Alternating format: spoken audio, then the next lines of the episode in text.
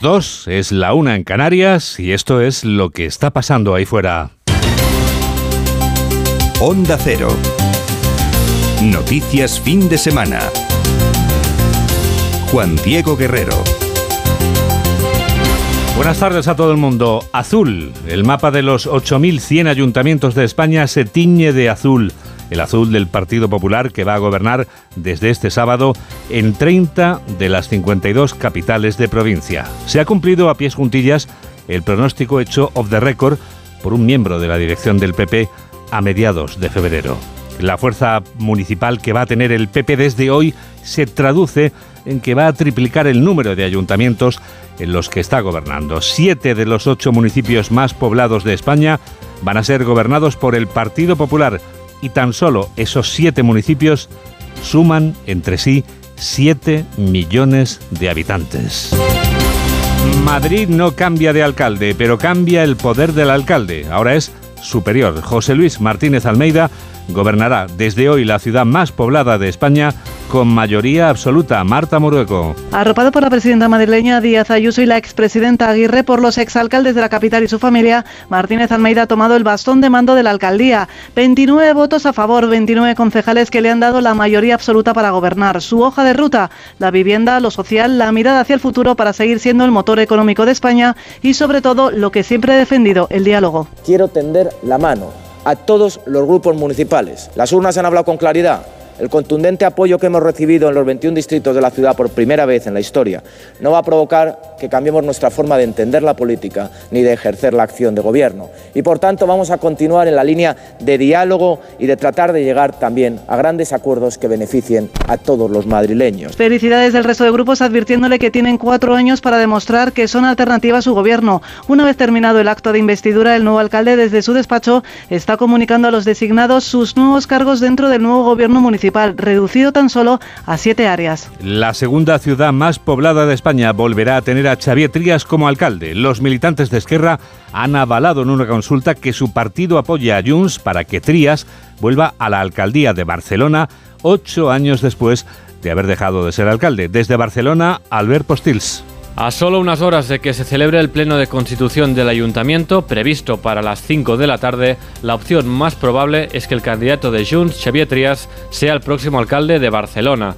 En un congreso extraordinario celebrado esta mañana, las bases de Esquerra Republicana han avalado su investidura para gobernar juntos la ciudad, un pacto que a falta de que se den a conocer los detalles situaría a Res Maragall como número 2 del consistorio.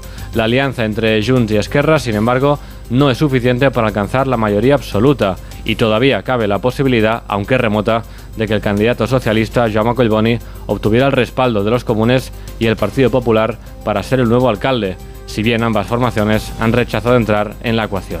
Valencia vuelve a tener una alcaldesa del Partido Popular desde este sábado. María José Catalá gobernará el ayuntamiento de la tercera población con más habitantes de España, desde donde nos informa Eduard Ureña. Catalá ha anunciado una segunda transformación de la ciudad y como primeras medidas, entre otras, bajada de impuestos y un urgente plan de limpieza. También apoyo a la natalidad y refuerzo de las políticas sociales. Se ha comprometido a ser reivindicativa con el Gobierno central en infraestructuras importantes y se ha mostrado decidida a impulsar la ampliación del puerto de Valencia. Catalá, en su repaso sobre cómo quiere que sea la nueva ciudad, ha contestado a Vox en su negación de la violencia de género. Una Valencia sensible, amable, acogedora, atractiva, ambiciosa, reivindicativa y orgullosa y permítanme, soy hija de una gran madre, soy hermana de una gran hermana y soy madre de una pequeña niña, así que ni un paso atrás en la lucha contra la violencia de género y tampoco ni una lección más en esta cuestión. Catalá ha sido designada alcaldesa con mayoría simple, ha contado únicamente con los votos de los 13 ediles de su formación. Los cuatro de Vox han apoyado a su propio candidato que ha calificado el nuevo gobierno como amoral por no tener mayoría absoluta. El PP recupera también el poder municipal en la capital de Andalucía. José Luis Sanz se convierte este sábado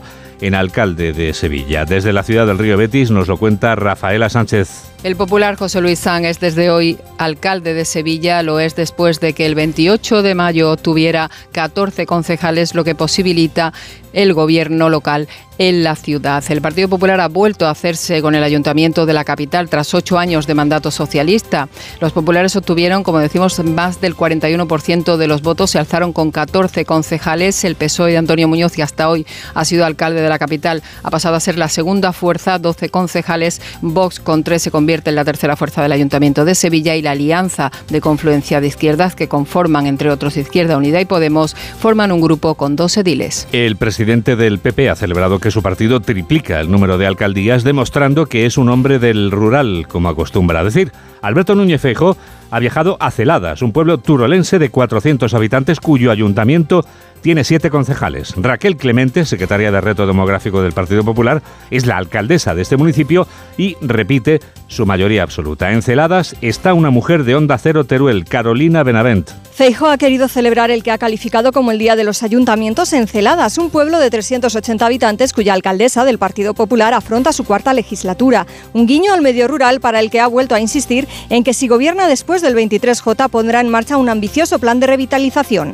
Pondré a disposición de las comunidades autónomas el 50% de los créditos necesarios para hacer gratuitas las guarderías y aquellas comunidades que asuman el otro 50% podremos ofrecer a todos los ciudadanos de los pueblos de España la gratuidad de las escuelas infantiles. Es la tercera vez que Feijo visita la provincia en lo que va de año tras asistir a una ponencia sobre despoblación en febrero y cerrar el acto central de campaña de las elecciones municipales y autonómicas. La ministra portavoz ha viajado al municipio del que se convierte en alcaldesa una mujer que ha sido su compañera en el gobierno. Isabel Rodríguez ha acompañado esta mañana a Carolina Darias, flamante alcaldesa de Las Palmas de Gran Canaria. La ministra Rodríguez ha acusado al Partido Popular de suscribir lo que ella define como pactos de la vergüenza. Las políticas públicas de igualdad en España.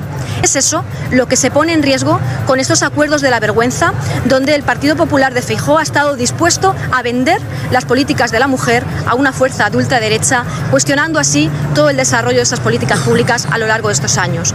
Vamos a estar muy alertas, muy atentas, para que esos pactos de las vergüenzas, ese pacto sin complejos y sin vergüenza del PP de Feijó con la extrema derecha no nos haga retroceder ni un solo milímetro. El ayuntamiento de Pamplona estaba en manos de quien decidiera el Partido Socialista, que es el que podía decidir si era UPN o EH Bildu quien se hacía con la alcaldía. Finalmente, la candidata ganadora ha sido la de Cristina Ibarrola, de UPN. Desde la capital de la comunidad foral informa Jorge Tirapú. Cristina Ibarrola de UPN se ha convertido en la nueva alcaldesa de Pamplona al resultar elegida como candidata de la fuerza más votada. La regionalista, que se convierte así en la segunda mujer en gobernar la capital navarra tras Yolanda Barcina, se ha impuesto al candidato de Bildu, Joseba Sirón, que se encontraba a un solo voto de distancia. La llave para que el candidato de la coalición Aberchale hubiera sido elegido la tenía el Partido Socialista de Navarra, que a diferencia de hace cuatro años ha votado en blanco. Cristina Ibarrola. Trabajaré con muchísimo esmero por ser una buena representante de todos los ciudadanos de Pamplona de todos, hayan votado o no a nuestro partido. El resto de formaciones ya han planteado una moción de censura que por el momento el Partido Socialista ha descartado. Mientras tanto, en el exterior del consistorio, simpatizantes de UPN han aplaudido la elección de Ibarrola, que ha sido replicada con abucheos y gritos de fuera fuera por simpatizantes de Bildu. En el País Vasco, el acuerdo entre PNV y los socialistas alcanza a muchos municipios. Vamos a ver cómo ha sido ese reparto de cargos y de alcaldías durante esta mañana en la comunidad autónoma vasca. Juan Carlos de Julián. En el País Vasco, los acuerdos entre PNV y PSE darán estabilidad a las tres capitales y a otros 30 municipios, en muchos de ellos arrebatando a Bildu la alcaldía. El relevo más notable se ha escenificado en Vitoria, donde la socialista Maider Echevarría se ha convertido en la primera alcaldesa, ha arrebatado el sillón a Bildu gracias a los votos gratis del PP. Necesitamos más mujeres al mando. Y por eso es algo grandioso que una mujer progresista llegue a la alcaldía de Vitoria. En Bilbao, Juan María Burto va a continuar al frente de la ciudad, mientras que en San Sebastián el también nacionalista Eneco Goya gobernará en su tercera legislatura consecutiva. Aburto ha hecho autocrítica. Tomamos nota y con autocrítica continua nos ponemos ante el espejo de una ciudadanía orgullosa de su ciudad, pero que quiere ser más escuchada y atendida La entente PNV-PSE se ha impuesto en múltiples ayuntamientos como Durango, Hermua o Eibar, pero los acuerdos Bildu con Podemos o con plataformas independientes les ha dado el sillón en Ondarribia, Pasajes, Bermeo o Llodio. En la Bastida, Álava, va a gobernar el PP como fuerza más votada tras obligar el PNV a su candidato a que no presente candidatura pactada con Bildu. Repasamos también la situación en los municipios de una comunidad autónoma en la que no solo Ourense atrapa nuestra atención. Hablamos de Galicia. Nos lo cuenta Marta Rodríguez. En Galicia estábamos pendientes especialmente de Ourense. Ha sido una noche de ofertas y contraofertas. Democracia Urensana ha pactado con el Partido Popular. Finalmente, Pérez Jacome es el alcalde de la tercera ciudad de Galicia, reservando la Diputación para el Partido Popular, eso sí, sin un Baltar en la presidencia por primera vez en 33 años. La nacionalista Goretti San Martín se ha convertido en la primera mujer que ostenta el bastón de mando de la capital gallega. Santiago de Compostela tiene por primera vez también una alcaldesa del Bénega. No había duda de lo que pasaría en Vigo, así que Abel Caballero, con 72 años, se repite como regidor. También lo hace, pero en minoría, la socialista Inés Enrey en Coruña. El PP recupera la ciudad de Ferrol con mayoría absoluta y, como es habitual, el Ayuntamiento de Sober en Lugo ha sido el primero de España en constituirse. Lo hacía a las 00 horas del día de hoy. Los más de 8.100 ayuntamientos que se constituyen hoy no caben en este programa de noticias, pero además de los municipios de los que ya hemos hablado, hay otros que son importantes por diferentes motivos. Hacemos un repaso con Carlos León. Sí, es que ha sido un día de emociones, suspense, relevos y también de continuidad en muchos ayuntamientos. El municipio más tempranero en elegir a su alcalde en La Rioja ha sido el de San Millán de la Cogolla, de 200 habitantes. A las 12 de la noche y un minuto comenzaba el pleno que otorgaba a Ismael Maestro, de 26 años, y del Partido Popular, el bastón de mando. A mis amigos que disfrutan de este éxito tanto más que yo que espero que no abusen de mi confianza. Y nada, ¡viva San Millán! El motivo hoy están viviendo la romería que data del siglo XIII y en la que participa casi todo el pueblo. Hay que destacar que por primera vez en la historia, las ocho capitales de provincias andaluzas tienen un alcalde del Partido Popular. En varios municipios empate en las votaciones, como por ejemplo en Valle de Zalabí, en Granada, donde se presentaban dos partidos, el Partido Socialista, que era el que gobernaba, y el Partido Popular. Resultado, 646 votos para cada uno. ¿Cómo se resuelve? Pues con el sorteo de una moneda al aire lanzada por una funcionaria ante la juez. Escucha Juan Diego el momento. ¿Quién quiere ser cara? Y Cruz PSOE. Lanza la Hay que que se caiga. Para, para, para ahí un momento. Se ha lanzado la moneda, se ha oído caer la moneda.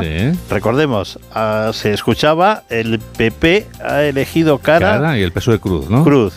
¿Quieres conocer cómo se ha resuelto? ¿Ya ha caído la moneda? se ha caído de canto, no, ¿no? ¿Se ha lanzado esa moneda? No creo que haya caído de canto. ¿Qué es lo que habrá pasado?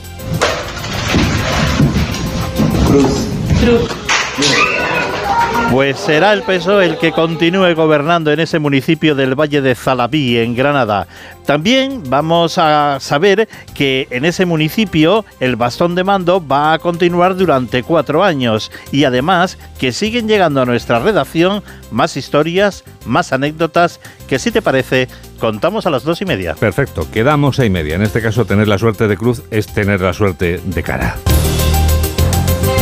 36 días antes de que vayamos a votar, Podemos despeja el camino. No habrá que esperar al lunes para confirmar que Irene Montero no estará en las listas de sumar. La secretaria general de Podemos, Ione Belarra, lo ha confirmado durante el Consejo Ciudadano del Partido Morado, del que nos informa Aranza Zumartín. Podemos sacrifica definitivamente a Irene Montero y asume su papel secundario en sumar, eh, no sin denunciar, eso sí, lo que considera un veto injusto y sobre todo una claudicación peligrosa del feminismo ante la derecha. Por fin se ha oído a la propia Irene Montero, nos enseñan, dice, las consecuencias de hablar. La violencia política y su disciplinamiento. Pero compañeras, compañeros, sabemos muy bien que las consecuencias de callar son aún peores. No obstante, Podemos acepta el pacto firmado con Sumar. Para ganar, dice Yone Belarra, hay que saber perder. A partir de este momento, Podemos asume su papel en esta candidatura. Un papel modesto. Nosotras no vamos a marcar en esta ocasión la estrategia de la campaña. Nuestro trabajo debe ser, y así lo haremos, ponernos detrás de Yolanda Díaz y estar allí donde se nos pida. La campaña mostrará hasta dónde se ha asumido la situación. De momento llama la atención que no haya habido la más mínima autocrítica por el batacazo electoral de las municipales y autonómicas. La noche tropical que hemos dejado ya atrás, Laura Gil, ¿va a ser repetible o irrepetible?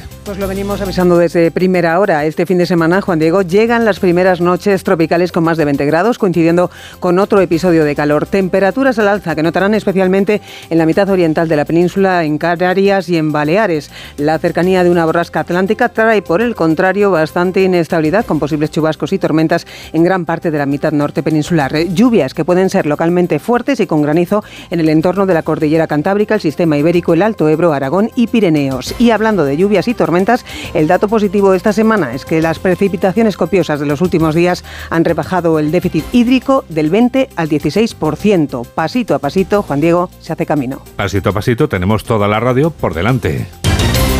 Síguenos en Twitter en arroba noticias FDS. Llega el epílogo el epílogo que firma Julián Cabrera. Hola Julián. Hola Juan Diego, muy buenas tardes. Bueno, pues ponemos epílogo a una semana en la que se han ido tejiendo acuerdos para el cambio en ayuntamientos y comunidades con especial foco de atención en Valencia, donde el pacto de PP y Vox ha sido rápido y tal vez, como ocurrirá en otros lugares, mucho más sencillo de lo que parece, matemáticas en mano y dando carta de naturalidad en las direcciones de ambos partidos a lo que sus electores y militantes ya habían dado desde eh, hacía bastante tiempo carta de naturalidad. Ese será el primerísimo hilo argumental en la campaña del PSOE, que eso sí, se sigue encontrando con el espejo de sus acuerdos con Bildu y tiros en el pie como las afirmaciones del socialista delegado del gobierno en Madrid. Bildu ha hecho más por España que los patrioteros de pulsera, afirmaba este pasado viernes. Pocas propuestas se presumen, por lo tanto, en esta campaña más allá de remover las tripas, o tal vez alguna traiga bajo el brazo Pedro Sánchez a los estudios de Onda Cero, donde este lunes aguarda para entrevistarlo Carlos Alsina. Lo escucharemos. Por supuesto que lo escucharemos, como vamos a escuchar ahora a Raúl Granado. Toda la información del deporte. Hola Raúl. ¿Qué tal? Muy buenas. Sí, velando armas ante una final, porque la selección española está en Rotterdam, donde tiene que jugar mañana la final de la Nations League. Será a las 9 menos cuarto frente a Croacia después de haber eliminado a Italia. Así que por ahí vamos a empezar este informativo hasta las 2 y media para contar todo lo que está pasando en el mundo del deporte. Nos vamos hasta Rotterdam, equipo de enviados especiales de Onda Cero. Fernando Burgos, Alfredo Martínez. Hola Fernando, ¿qué tal? Muy buenas. ¿Qué tal Raúl? Muy buenas tardes. Hemos tenido que esperar una década, 10 años, para volver a jugar una final. Desde la Confederaciones de Brasil 2013, España no está, bueno, sí está, estuvo en 2021, pero no se ganó el título. Ahora otra oportunidad para volver a ganar un título, el primero de la UEFA Nation League. Y hoy ha habido mañana de rueda de prensa a las 12 del mediodía, un poquito más tarde Luis de la Fuente primero, Rodri Hernández después, han hablado ante los medios de comunicación. El seleccionador liberado. Si dicen que mm, los ojos son el espejo del alma, yo te puedo asegurar que he visto la ilusión, la felicidad y la motivación necesaria en el seleccionador nacional, con menos tensión que en ruedas de prensa anteriores, cuando había demasiadas dudas por si acaso se perdía frente a Italia el pasado jueves. No fue así, todo lo contrario, se ganó y bien para estar en el último partido de esta tercera edición de una competición nueva que ya ganaron Portugal primero y Francia después precisamente a la España de Luis Enrique. Un Luis de la Fuente con un discurso muy preparado, con frases contundentes como por ejemplo somos los dos mejores equipos de Europa, España y Croacia. Veo a mis jugadores en el mejor momento de la temporada, tanto física como mentalmente. No queremos llegar a la prórroga, donde Croacia tiene mucha experiencia y sí, hemos entrenado los penaltis. Y a propósito de cambios, que habrá alguno, no ocho, como en la primera ventana de Noruega a Escocia. Ha dicho no haremos el once ni los cambios por capricho, lo ha repetido cuatro o cinco veces, pero vamos a dar una vuelta. Aparece en el horizonte nombres y hombres como Dani Olmo, como Nacho o como Dani Carvajal. Un Luis de la Fuente que quiere conquistar su cuarto título en la Real Federación Española de Fútbol. El primero en 2015, el Europeo Sub-19, el segundo los Juegos del Mediterráneo en Tarragona en 2018, el tercero el Europeo Sub-21 del 2019, perdió la final de los Juegos Olímpicos ante Brasil en 2021 y ahora quiere coronarse con ese cuarto título, el primero con los mayores. Y cuando le he preguntado eso, ha estado filosófico pero muy contundente ganado el 75%. Aquellas, eh, la sub-19, la sub-21, los Juegos del Mediterráneo, la de los Juegos Olímpicos, te dieron a conocer, ¿no? Gente empezó a conocer a Luz de la Fuente. ¿La de mañana te puede consagrar? Fernando, evidentemente lo que da reconocimiento, sí, incuestionablemente son los títulos. Pero yo creo que, y llámame romántico, yo creo que lo más importante es eh, el trabajo previo a la consecución de los títulos. El, título al final al cabo es el barniz. Yo estoy muy contento del trabajo que voy realizando, de la posibilidad que tengo de jugar esta final y en cualquier caso os diré, para que sepáis la tranquilidad que tenemos, y es mi, mi forma de pensar. En todas las finales he salido satisfecho. Lógicamente sales más contento cuando ganas que cuando no lo haces. Pero jugar una final es un privilegio que tienen muy pocos. Queremos ganar este título y es mi, mi máxima misión. A mí me gusta ver feliz a la gente. Disfruto mucho más viendo a la gente feliz que con mi propia felicidad.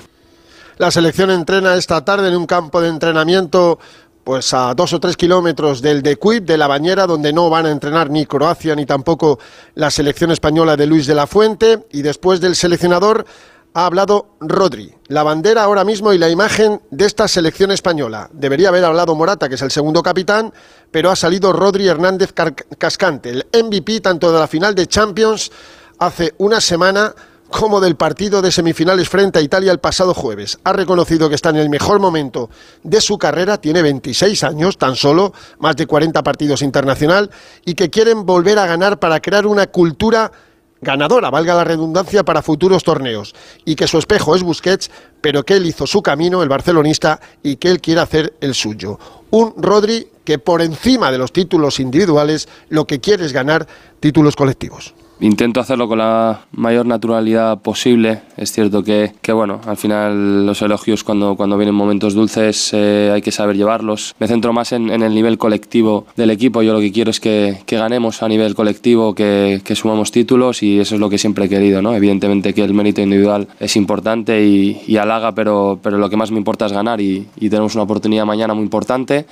Eh, después de, como dices tú, una temporada muy larga para mí, con, de mucha exigencia. No, sinceramente no sabía muy bien cómo iba a llegar a este final de temporada, haciendo muchos sobreesfuerzos. Muy importante después de, de todo este tiempo ganar un título, volver a España en lo más alto, eh, sería una oportunidad para todos, algo muy bonito conseguir un título después de tanto tiempo y sobre todo nos daría la posibilidad de en futuros torneos ¿no? tener una, una mentalidad más, más ganadora y de volver a España en lo más alto un título este de la UEFA Nation League que le reportaría a la Federación Española de Fútbol 10 euros, 10 millones y medio de euros, 10 millones y medio de euros por el subcampeonato 9, que no está nada mal.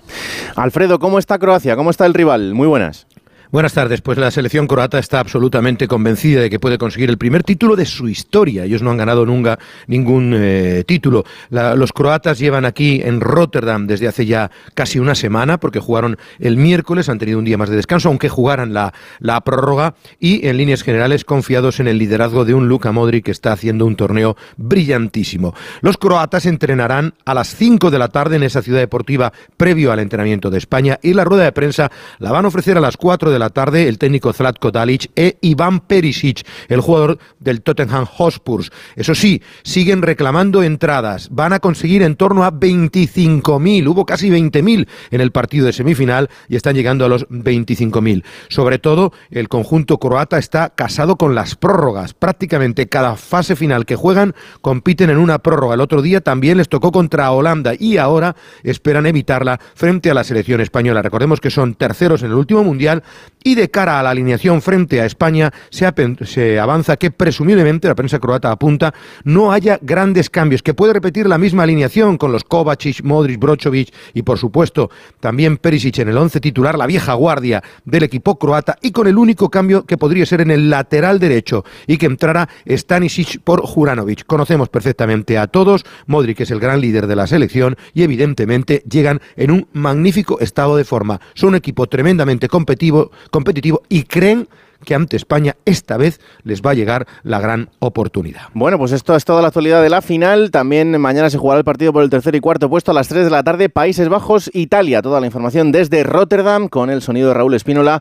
Fernando, Alfredo, un abrazo, chao. Hasta luego. En Barcelona hoy ha tomado la palabra Ausman Dembélé. José Agustín Gómez, ¿qué tal? Muy buenas. Buenas tardes, Raúl. Mientras en los despachos del Fútbol Club Barcelona siguen buscando soluciones económicas para darle a Xavi Hernández la mejor plantilla posible, dos de los intocables del técnico azulgrana han hablado en las últimas horas. Gaby lo ha hecho para Sport y Mundo Deportivo. Al centrocampista azulgrana no le preocupan los refuerzos del Real Madrid para la próxima temporada. Por su parte, Ousmane Dembélé, poco habitual de las entrevistas, ha charlado con el diario Marca. El francés ha resaltado la unidad del vestuario azulgrana. Bien, yo estoy bien en, Barcelona, siempre feliz con el equipo. Es una familia, hace ahora siete años que, estoy ahí y estoy contento y a ver qué, qué va a pasar con, la, renovación. Pero... Vamos hasta Cádiz, gracias José Agustín, porque allí ha sido renovado Sergio González. José, Agustín, eh, José Antonio Rivas, buenas tardes. ¿Qué tal, eh, Raúl? Muy buenas. Pues sí, ya se ha hecho oficial por fin la renovación de Sergio González como entrenador del Cádiz. Firma dos temporadas. La idea, pues, es reforzar un poquito la propia figura del entrenador y el proyecto después de dos permanencias consecutivas del técnico catalán del Cádiz. Como curiosidad, la política de comunicación del club, que es algo extraña, salía el presidente en un vídeo diciendo que finalmente eh, Sergio no iba a estar la próxima temporada con el Cádiz, eh, después se anunciaba la renovación y por último volvía a salir Manuel Vizcaíno para decir que no, que no iba a estar la próxima temporada porque firmaba por dos años. El otro punto informativo del día será esa fase de ascenso a Primera División, el partido de vuelta que van a vivir Levante y a la vez desde las 9 de la noche en el Ciudad de Valencia, empate a cero en la ida. ¿Cómo está el conjunto levantinista Jordi Gosalve? Buenas tardes. ¿Qué tal, Raúl? Un Levante Unión Deportiva que ya se nota el ambiente en los aledaños de la Ciudad de Valencia con ambiente previo en ese partido que puede suponer 4.050 minutos después que en 90 se decida lo que es el ascenso del Levante Unión Deportiva. No va a haber grandes novedades en el 11 que presente Javi Calleja y dará continuidad a lo que han sido los tres últimos partidos en eh, playoff, tan solo con las bajas de Pablo Martínez y de José Campaña. Se espera grandísimo ambiente noche grande hoy en el Ciudad de Valencia. El rival es el Deportivo Alavés. ¿Cómo está el conjunto Babazorro? Roberto Vascoy, buenas tardes. ¿Qué tal, Raúl? Muy buenas, con muchísima ilusión han viajado el Deportivo Alavés y los 400 seguidores que les acompañan y que ya se están dejando notar en la capital de Leturia y que quieren revivir el ascenso en el mismo campo donde descendieron hace exactamente un año. Es verdad que los precedentes no les acompañan, los babazorros no han ganado los granotas en los tres partidos de esta temporada y además están obligados a marcar, por lo menos en la prórroga, para regresar a primera división. La baja importante del doble pivote, Salva Sevilla y Antonio Blanco no pueden estar, pero ya no estuvieron en el encuentro de Mendy Zorroza, así que García Plaza podría repetir el 11 del partido de ida. La principal duda es si seguirá optando por Sila en punta de ataque o si le dará entrada de inicio a Villa Libre. La celebración está preparada para el lunes en la Plaza de la Virgen Blanca, aunque si el equipo asciende, hoy alguno lo celebrará por todo lo alto en el concierto de Iggy Pop en Vitoria. Gracias Robert. En baloncesto ayer arrancó la final de la Liga CB 97-88, ganó el Barça. Albera Ranz, muy buenas. Buenas tardes, Raúl. El Barcelona coloca la primera victoria en su casillero en las series finales por el título ACB al mejor de cinco. Y la historia dice, por cierto, que en cinco de las siete últimas, el primero en sumar triunfo acabó campeonando. Ayer los azulgrana fueron la viva definición de básquet coral, con hasta siete jugadores en dobles figuras de anotación, dominando al Real donde son habitualmente más fuertes los blancos, la pintura y el rebote. Las once pérdidas merengues contribuyeron también al cao capitalino, que tuvieron, no obstante, a un gran Chacho Rodríguez como líder con 16 puntos y cuatro triples. La primera mitad fue la de mayor anotación desde que existen los cuartos en 23 años, 47 50 y el centro de atención fue Nico Mirotic, ovacionado repetidamente por los 6.319 espectadores tras el anuncio por parte del club de no contar con él pese a que le restan todavía dos años de contrato. El hispano montenegrino agradecido. Bueno, eh, a mí o al equipo no, ellos ya saben que yo me siento muy feliz con ellos. Mañana se disputará el segundo partido de la serie. También baloncesto, hoy importante la Final Four por el ascenso al ACB en Burgos. Allí está David Camps. Hola David, buenas tardes. Buenas tardes, Raúl. Cuatro equipos en busca de una plaza en la ACB. Burgos acoge la Final Four de la Ley Boro con el equipo burgalés como gran favorito a conseguir el ascenso por presupuesto, por plantilla y por jugar en casa. 6.000 de las 10.000 localidades estarán ocupadas por la afición burgalesa. El resto de aficionados están viajando ahora desde Palencia, Valladolid y San Sebastián con la ilusión de que su equipo dé la campanada. Sería el caso del Palencia, que repite en una Final Four buscando su presencia por primera vez en la élite del baloncesto. A las 5, Palencia-Valladolid. A las ocho y media, Guipúzcoa ante el Burgos. Los ganadores se enfrentarán mañana a las ocho y media para dirimir quién acompaña a la Andorra a la Liga Endesa. Y un paso por el Gran Premio de Alemania de motociclismo para saber cómo ha ido la jornada para MotoGP. Chechu Lázaro, ¿qué tal? Buenas tardes. ¿Qué tal? Buenas tardes. Pues esta mañana se disputó la pole de la categoría reina de MotoGP con pole, con primera posición para Peco Bañaya, seguido de Luca Marini. Tercero saldrá Jack, Jack Miller. Y sexto, Jorge Martín, el mejor español. Séptimo lo hará Mar Márquez, que se cayó tres veces en las dos sesiones clasificatorias y que al menos pudo salvar la, los muebles con esa tercera fila de parrilla, de una parrilla de la carrera sprint que hoy arrancará eso de las 3 de la tarde. En media hora podemos ver esa primera carrera corta a 15 vueltas en Alemania. También el Gran Premio de Canadá de Fórmula 1, donde esta tarde viviremos los entrenamientos y la calificación. En badminton, Carolina Marín ha ganado en semifinales del Open de Indonesia. Mañana jugará la gran final. En balonmano tenemos la Final Four de la Champions a las 3 y cuarto. El Barça juega frente al Magdeburg alemán en Colonia y en fútbol sala, primer partido del playoff final de la liga a las 5 y cuarto también. El Barcelona jugará frente al Jaén en el Palau Braugrana a partir de las 5, Radio Estadio en Onda Cero. Exactamente, ahí estaremos, Raúl. Muchas gracias. A ti, chao. Ahora son las dos y media, una y media en Canarias y seguimos contando lo que está pasando ahí fuera. Onda Cero. Noticias fin de semana. Juan Diego Guerrero.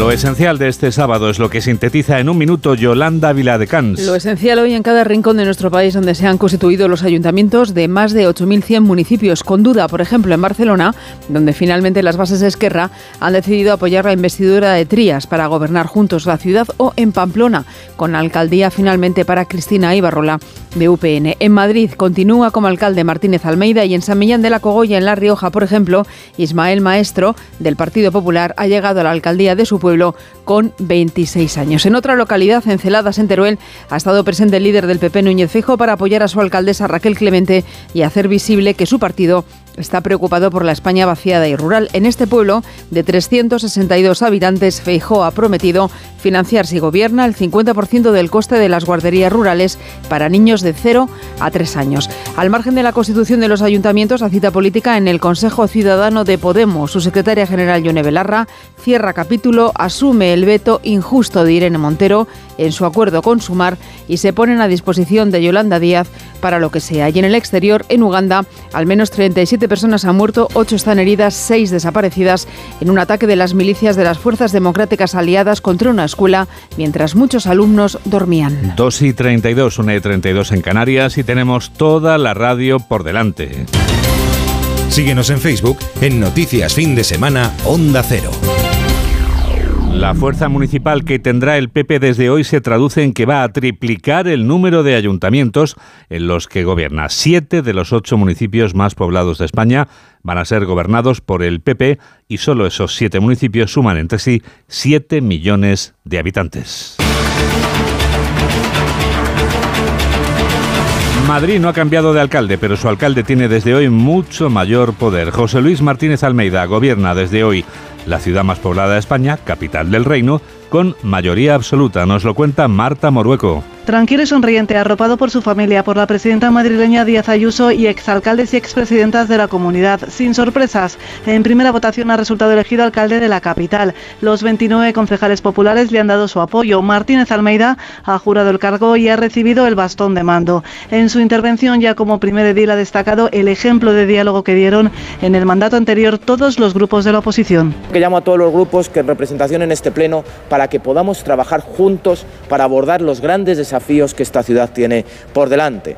Esta ciudad, en los trágicos meses de la pandemia, dio un extraordinario ejemplo al conjunto de la nación. Me refiero a los cuerdos de la villa y al espíritu que los animó. Estoy firmemente convencida de que España siga necesitando, que desde su capital sigamos marcando el rumbo a una manera de hacer política, que en la que los intereses de los ciudadanos sean el objetivo fundamental que impregne el conjunto de la acción de gobierno y de la actividad institucional. La vivienda, lo social y sobre todo quiere, ha insistido, un gobierno austero. De hecho, se reduce a siete áreas y que esté siempre al servicio de la sociedad. Que Madrid, dice, siga estando a la altura como capital de España, marcando el rumbo y siendo motor económico del país. Un barrio muy conocido de Madrid tiene el mismo apellido de la mujer que desde hoy gobierna la quinta ciudad con más población de España al frente de la candidatura del PP. Natalia Chueca se convierte en la nueva alcaldesa de Zaragoza, la ciudad desde la que nos informa Luis Puyolo. Natalia Chueca se quedó a un solo concejal de la mayoría absoluta y ha sido investida con los 15 votos del Partido Popular. Quiere gobernar en solitario, aunque buscará apoyos puntuales en otras formaciones políticas, principalmente en Vox. Por eso asegura que su gobierno será centrado y moderado. Me comprometo a estar cerca de los zaragozanos, a desempeñar siempre este cargo con la ilusión y la emoción que hoy me desbordan y que son fruto de la pasión y el amor que siento por esta gran ciudad.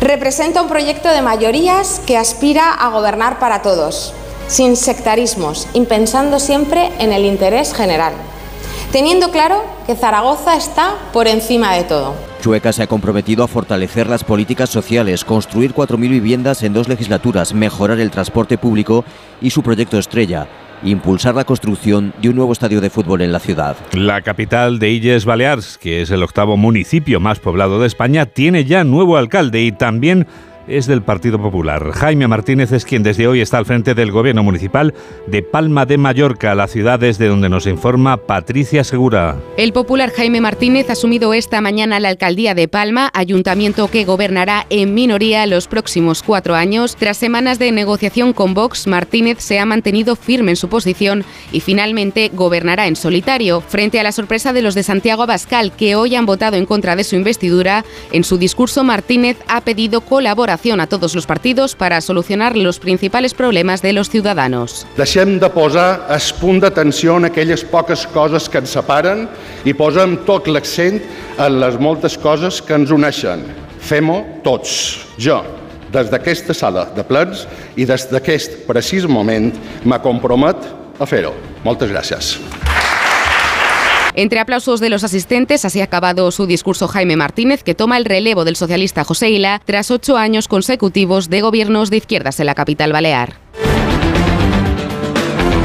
Las capitales de dos extensas comunidades españolas cambian este sábado de alcaldes, ya que no son del PSOE sino del PP. Es el caso de Toledo, que tiene desde hoy como alcalde a Carlos Velázquez. Desde la ciudad imperial nos lo cuenta Javier Ruiz. Sin sorpresas, con los nueve votos del Partido Popular y los cuatro de Vox que conformarán un equipo de gobierno del que todavía no se sabe prácticamente nada, solo que Inés Cañizares será vicealcaldesa de la ciudad de Toledo. Carlos Velázquez, ya con el bastón de mando, ha dicho que demostrarán que la política de pacto dará buenos frutos. Quiero poner en marcha un gobierno sin etiquetas, un gobierno para todos.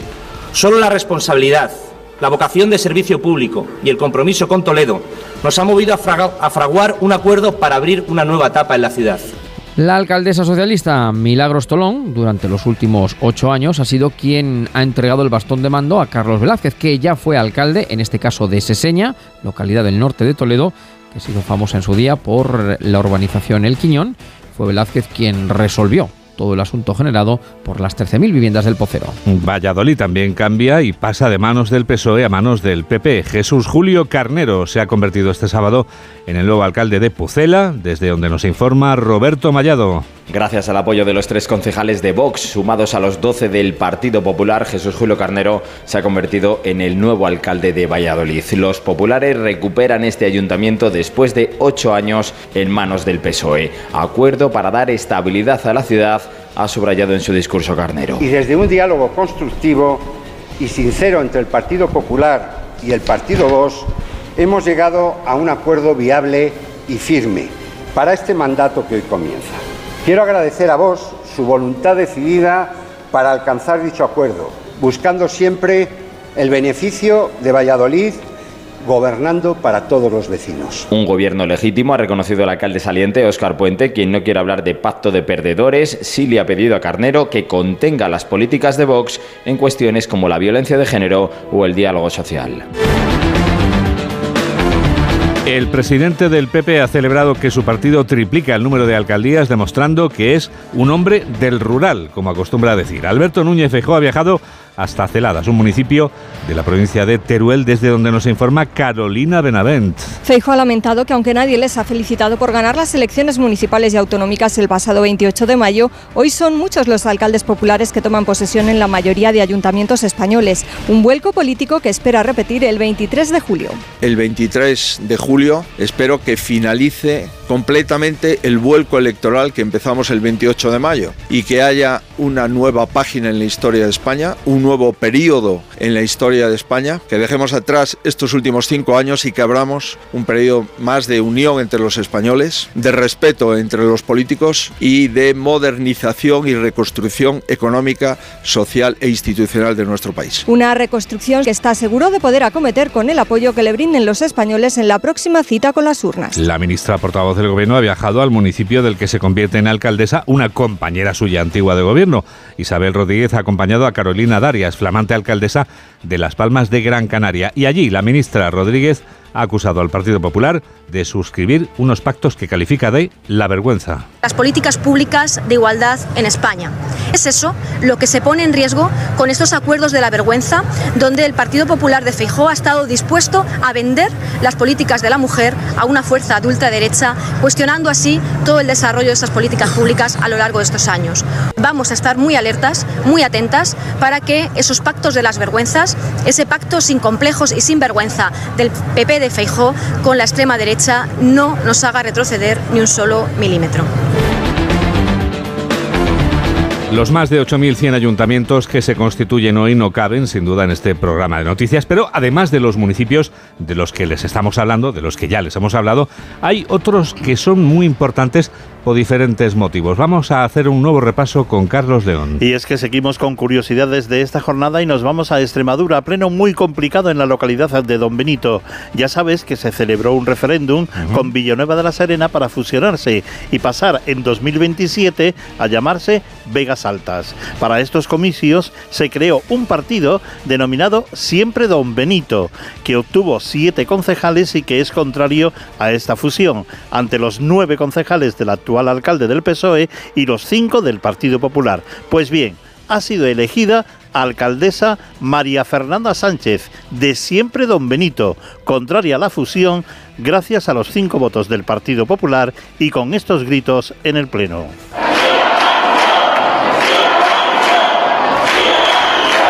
Además de este sí a la fusión, Juan Diego será una legislatura con alternancia, ya que a los dos años dimitirá la alcaldesa para que sea alcalde algún concejal del Partido Popular. Vamos, que la fusión de ambos pueblos está en el aire.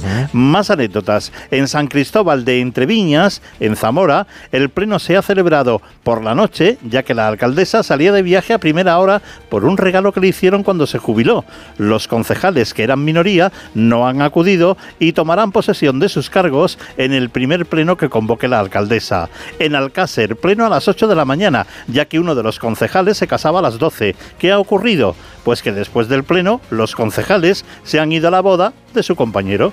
Y en ciudades de más de 150.000 habitantes, ninguna ha pasado a estar gobernada por el Partido Popular al Partido Socialista, mientras que al revés, es decir, tenían alcalde socialista y desde hoy es alcalde del Partido Popular, han sido 21. Y recuerda Juan Diego y nuestros oyentes que antes vivíamos como la alcaldía de Valle de Salaví, en Granada, se decidía por una moneda. Pues ahora te traigo el sonido de lo ocurrido en Gestalgar, en Valencia. La jueza ha decidido que en lugar de tirar una moneda para resolver el empate, se lanzaran los dados. Tira primero el socialista Raúl Pardos tira después esos dados el candidato popular.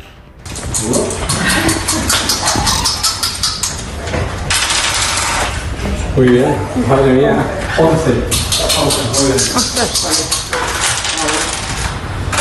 11. Aquí también ha ganado el socialista 11 a 9. Era difícil batir los 11, claro. Sí, con los dos dados, 11 prácticamente tenía un pleno. Y déjame un último apunte, Juan Diego. Constituido también el ayuntamiento de Torrejón de Ardoz, cuyo alcalde Ignacio Vázquez fue el más respaldado de toda España en municipios de más de 20.000 habitantes, con el 66,70% de los votos. Y recuerden que fue allí donde entramos en directo cuando abrían los colegios electorales a las 9 de la mañana el día de las elecciones, el 28 de mayo. Buena suerte a todas las corporaciones municipales y que hagan lo mejor por sus vecinos, que es de lo que se trata. Noticias fin de semana. Juan Diego Guerrero.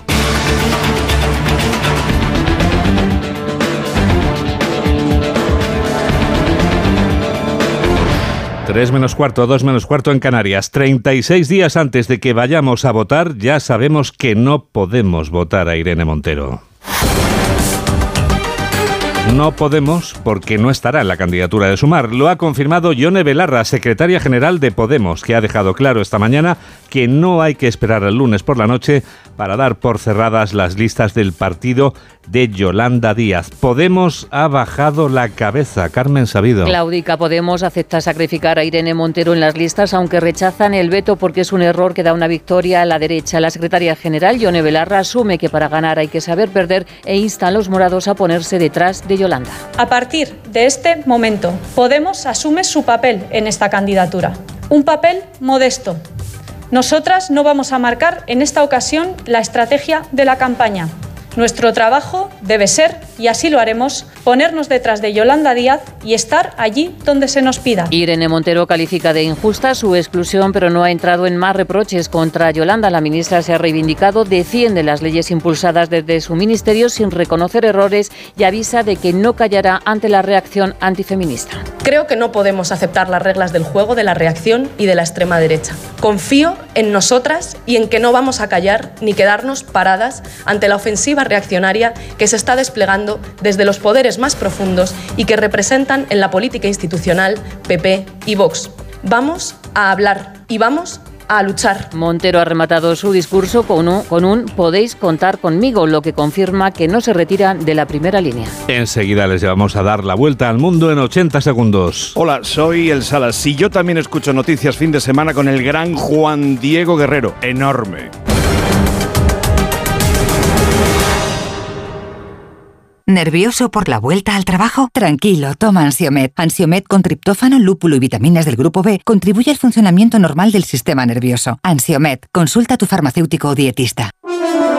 El próximo lunes a las 9 de la mañana, cuatro años después, entrevistaremos en este programa a Pedro Sánchez. Bienvenido sea. Este lunes, Carlos Alsina entrevista en más de uno al presidente del gobierno y candidato del Partido Socialista a la reelección. En directo, desde los estudios centrales de Onda Cero, primera entrevista de radio desde la convocatoria de elecciones. Este lunes, a las 9 de la mañana, Pedro Sánchez en más de uno. Las entrevistas que marcan la actualidad con Carlos Alsina. Te mereces esta radio. Onda Cero, tu radio. Entonces la alarma salta si alguien intenta entrar. Esto es un segundo piso, pero la terraza me da no sé qué. Nada, tranquila. Mira, con los sensores de puertas y ventanas podemos detectar vibraciones y golpes. Y así nos anticipamos. Y fíjate, con las cámaras podemos ver si pasa algo. Si hay un problema real, avisamos a la policía. Tú piensa que nosotros siempre estamos al otro lado. Protege tu hogar frente a robos y ocupaciones con la alarma de Securitas Direct. Llama ahora al 900-272-272.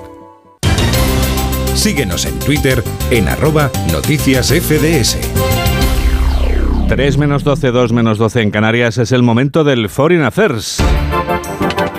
Noticias del resto del mundo que empezamos con una frase concluyente. El Miura no embiste. El primer cohete español no ha logrado surcar el espacio después del intento fallido desde la base situada en la provincia de Huelva.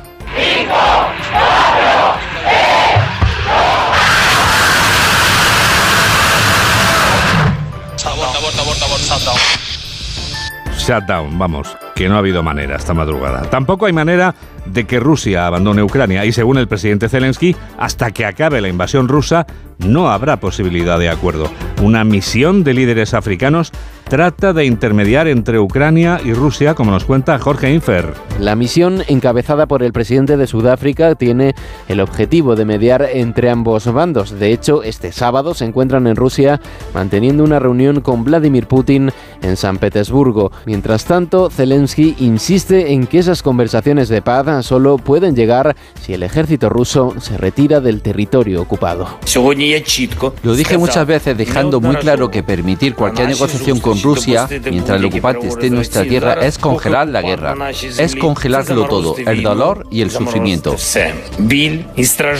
Por lo general, las naciones africanas se han mantenido como neutrales en esta guerra. Por su parte, el Kremlin minimiza las posibilidades de que haya conversaciones de paz con Ucrania. Aseguran que no se dan las condiciones, aunque se muestran abiertos a iniciativas externas. El rey Carlos preside por primera vez montado a caballo el Trooping Color. La familia real británica acompaña al monarca en esta ceremonia, en un antiguo desfile castrense en el que se conmemora su cumpleaños, que casualmente es el 11 de noviembre, pero eso da igual, porque lo celebran siempre el mismo año, sea el rey que sea y haya nacido cuando haya nacido, como nos cuenta la corresponsal de Onda Cero en el Reino Unido, Celia Maza. El Palacio de Buckingham ha vuelto a desplegar toda su pompa y boato para celebrar el primer Tropping de Color con Carlos III como monarca. Pese a que su verdadero cumpleaños es en noviembre, desde el siglo XVII, los reyes lo festejan de manera simbólica en junio, aprovechando el buen tiempo con un gran desfile militar donde Londres se vuelve a vestir de gala. Como coronel jefe de los siete regimientos de la Household, el rey ha saludado a las tropas, un total de 1.400 soldados y 400 músicos desde su caballo. La última vez que se vio Isabel II cabalgando en este acto fue en 1986. En la celebración también han participado la reina Camila y los príncipes de Gales, Guillermo y Kate, acompañados de sus tres hijos. La familia real ha saludado desde el famoso balcón del Palacio de Buckingham, desde donde han contemplado el emblemático desfile aéreo con el que se ha puesto broche de oro a la fiesta monárquica. 3 menos 9, 2 menos 9 en Canarias. Hola, soy Lorena García. Yo también escucho Noticias Fin de Semana de Onda Cero con Juan Diego Guerrero. No pego ojo con el pitido de oído. Toma Sonofim. Sonofim contiene ginkgo biloba para una buena audición y melatonina para conciliar el sueño. Pitidos, Sonofim, de Pharma OTC. Nueva victoria de Carlos Alcaraz que ha culminado dibujando un misterioso mensaje. ¿Qué nos quiere decir Carlos? Carlos se aproxima. Bueno, estamos expectantes. ¿Qué significa tu mensaje? Región de Murcia, ya lo entenderás. Dos mares, mucho sol y la mejor gastronomía. Costa Cálida, región de Murcia. Ven y lo entenderás. Nos eliges para informarte, porque somos una radio plural y ecuánime, con todas las voces y opiniones.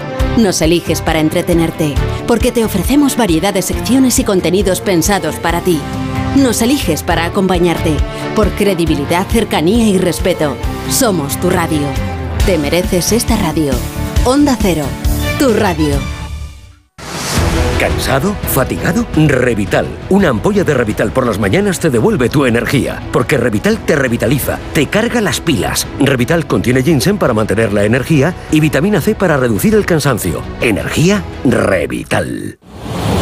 Este sábado sigue el deporte en Radio Estadio.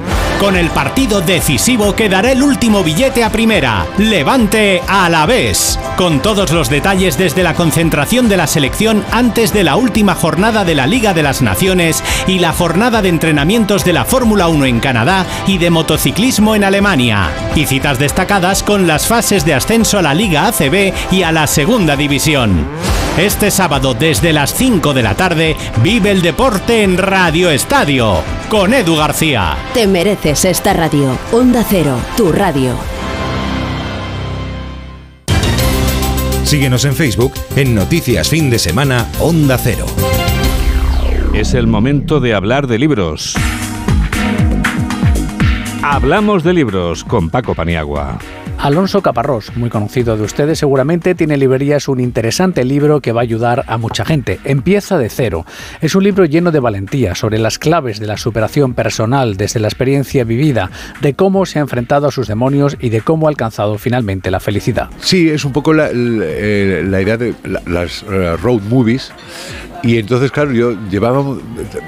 Tenía muchas cosas que solucionar con mis hijos, pero me resultaba raro e, imposible forzar una conversación. Oye, ven, vamos a sentarnos tú y yo, que vamos a hablar de, la vida, de lo que hice. Entonces, me pareció que la mejor idea era inventarme unos viajes con ellos. Entonces nos fuimos en una ocasión a Auschwitz y en otra ocasión nos fuimos a, Normandía, ¿no? Y, fueron dos largos viajes, primero con mi hija y luego con mi hija y mi hijo, que nos sirvieron para reencontrarnos. Empieza de cero de Alonso Caparrós, editorial Planeta.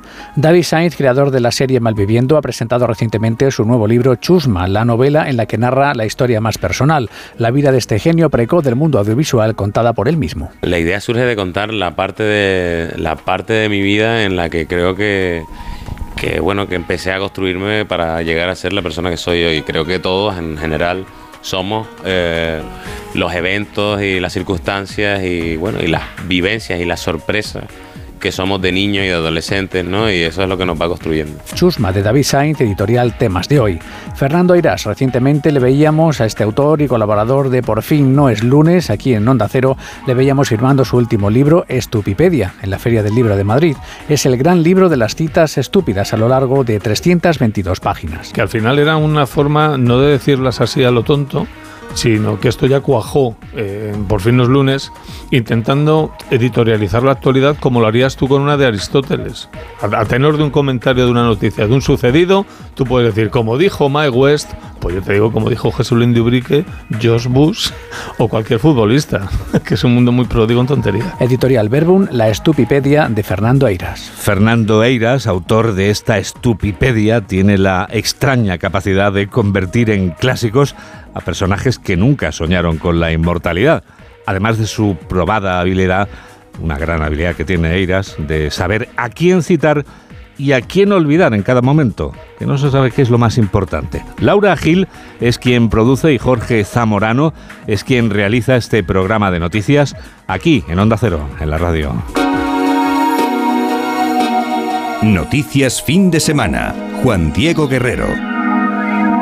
Hay que ver cómo pasa el tiempo. Nos despedimos ya con otro nuevo ejemplo de este fin de semana. Otro ejemplo de que los viejos rockeros siempre viven.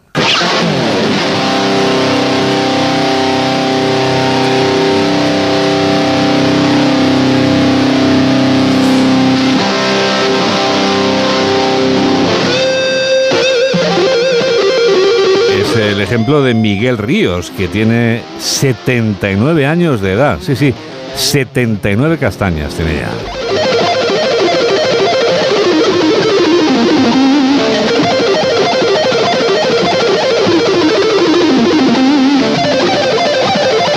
El hombre del Rock and Ríos está reeditando el éxito discográfico y el éxito de aquella gira 40 años después.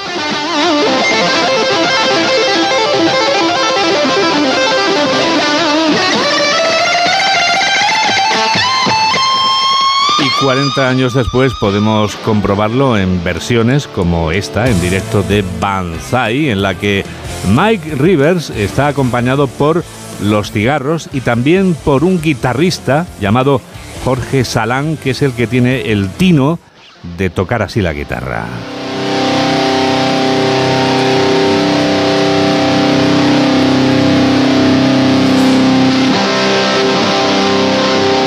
Todas las canciones que suenan durante este programa de noticias están reunidas en nuestra lista de reproducción, canciones FDS 22-23.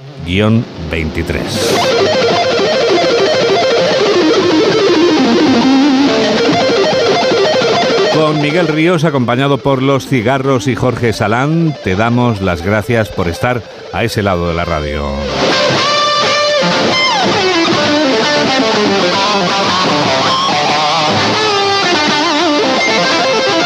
Que la radio te acompañe. Adiós. En el mercado de robos, acero y hormigón. La máquina que manda escupe esta canción.